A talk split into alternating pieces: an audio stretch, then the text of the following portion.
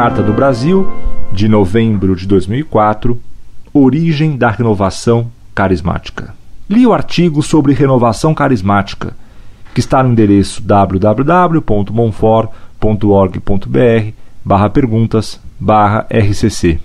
Venho por meio desta esclarecê-los sobre algumas informações erradas publicadas ali em relação à renovação carismática católica, sendo que vocês, um veículo de comunicação de massa, não podem deixar de verificar e corrigi-los. Primeiro, a renovação carismática nasceu na Igreja Católica Apostólica Romana.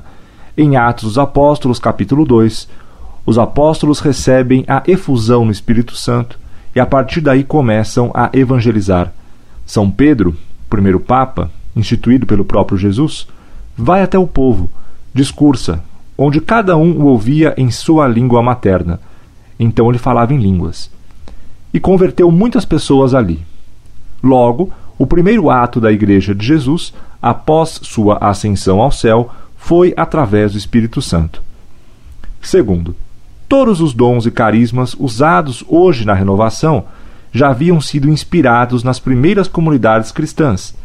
Lendo a segunda carta de São Paulo aos Coríntios, São Paulo instrui os membros daquela comunidade de como eles deveriam usar os dons. Terceiro, se vocês puderem se informar melhor, a renovação carismática católica é um movimento que está suscitando vocações para o sacerdócio e vida religiosa consagrada em todos os segmentos, sendo ainda que todos os que começam a participar do movimento começam a ter uma participação mais ativa e profunda das celebrações e sacramentos da Igreja.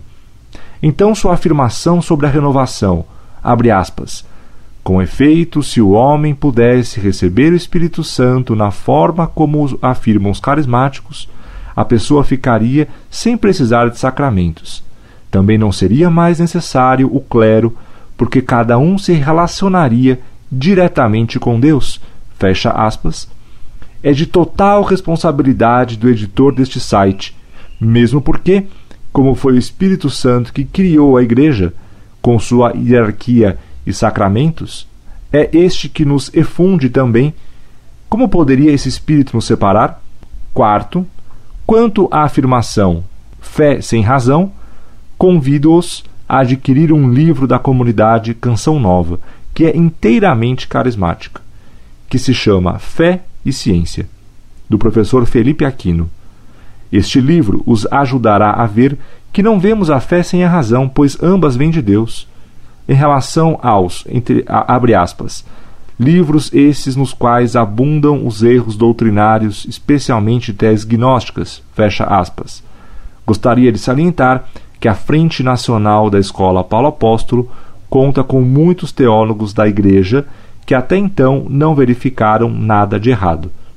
Além de tudo o que citei acima, o movimento conta com o apoio do próprio Papa João Paulo II e da CNBB.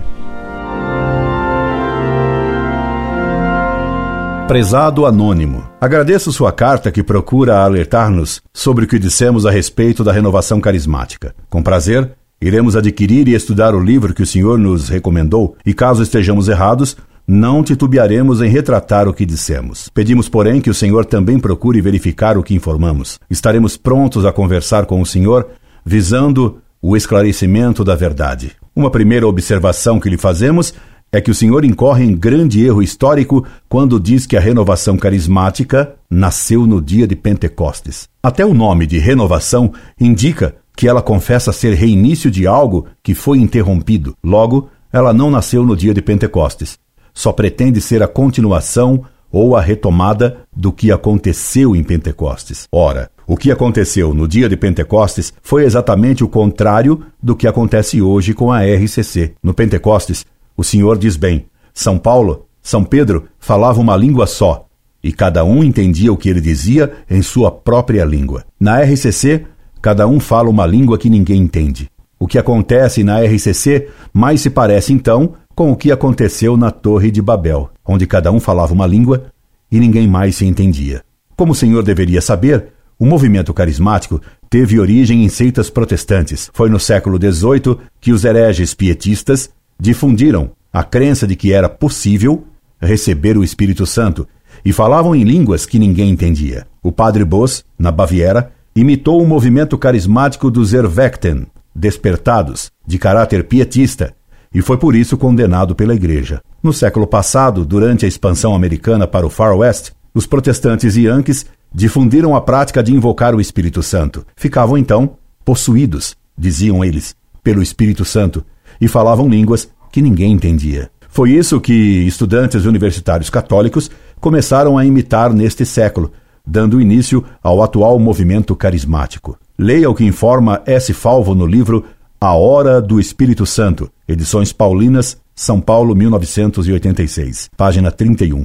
Estas informações podem ser encontradas e conferidas em muitos livros, mesmo dos carismáticos. Que o movimento carismático atual entre os católicos é a continuação do movimento pentecostal protestante é reconhecida por muitos autores carismáticos. Veja, por exemplo, o que se lê no livro Os Carismas, de R. Laurentin, E. Dussel, L. Burroughs e C. Koch, editado pela Vozes em 1970, página 16 damos por suposta uma continuidade entre neopentecostalismo católico e pentecostalismo protestante dos anos 1900, bem como entre este e o revivalismo americano do século XIX. Essa continuidade é verificável e declarada, embora relativizada na declaração. Portanto, a RCC não começou no Pentecostes, e sim nas seitas protestantes, e como elas, produz o mesmo efeito que Babel. Os carismáticos alegam que recebem e possuem os mesmos carismas que o Espírito Santo difundiu em larga escala no início do cristianismo. Entretanto, já no tempo de São Paulo, houve abusos e ilusões com falsos carismas de línguas. Por isso, São Paulo, na primeira carta aos Coríntios, previne os cristãos de que o reino de Deus não consiste em palavras, mas na virtude. O mesmo São Paulo confirma esta ideia pouco depois na mesma primeira carta aos Coríntios, quando adverte: Ainda que eu falasse as línguas dos homens e dos anjos, se não tiver caridade, sou como um bronze que soa ou como um símbolo que tine.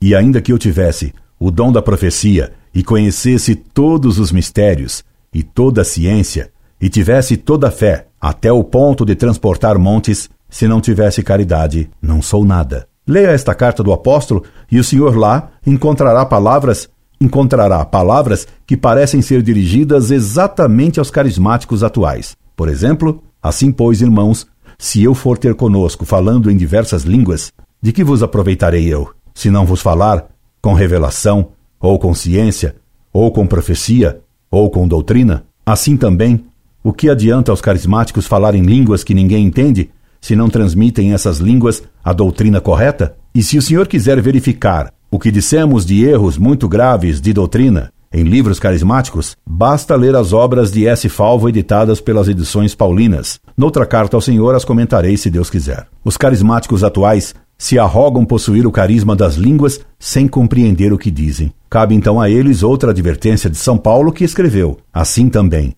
se falando uma língua não fizerdes um discurso bem inteligível, como se entenderá o que dizeis? Falareis ao vento. Quanto ao surgimento de vocações religiosas entre os carismáticos, se existirem, que Deus as abençoe. Mas, pelo que leio do senhor, parece-me que o senhor é novato na RCC. Esse movimento já tem algumas décadas e não produziu ainda o repovoamento dos seminários e dos conventos. Produziu, sim, agitação e cerimônias caóticas, missas com danças espantosas e frenesi, nas quais, muitas vezes, há verdadeiras profanações infelizmente. Finalmente, o senhor lembra que o Papa João Paulo II elogiou o RCC. Isto é importante, mas não decisivo. Também São Pio X, Papa e santo canonizado, elogiou o movimento de Silon, ajudando esse movimento a crescer. Anos depois, ele mesmo condenou o Silon na carta Notre Charge Apostolique, confessando que o Silon o enganara com suas aparentes virtudes. Agradeço-lhe a indicação do livro do professor Felipe Aquino,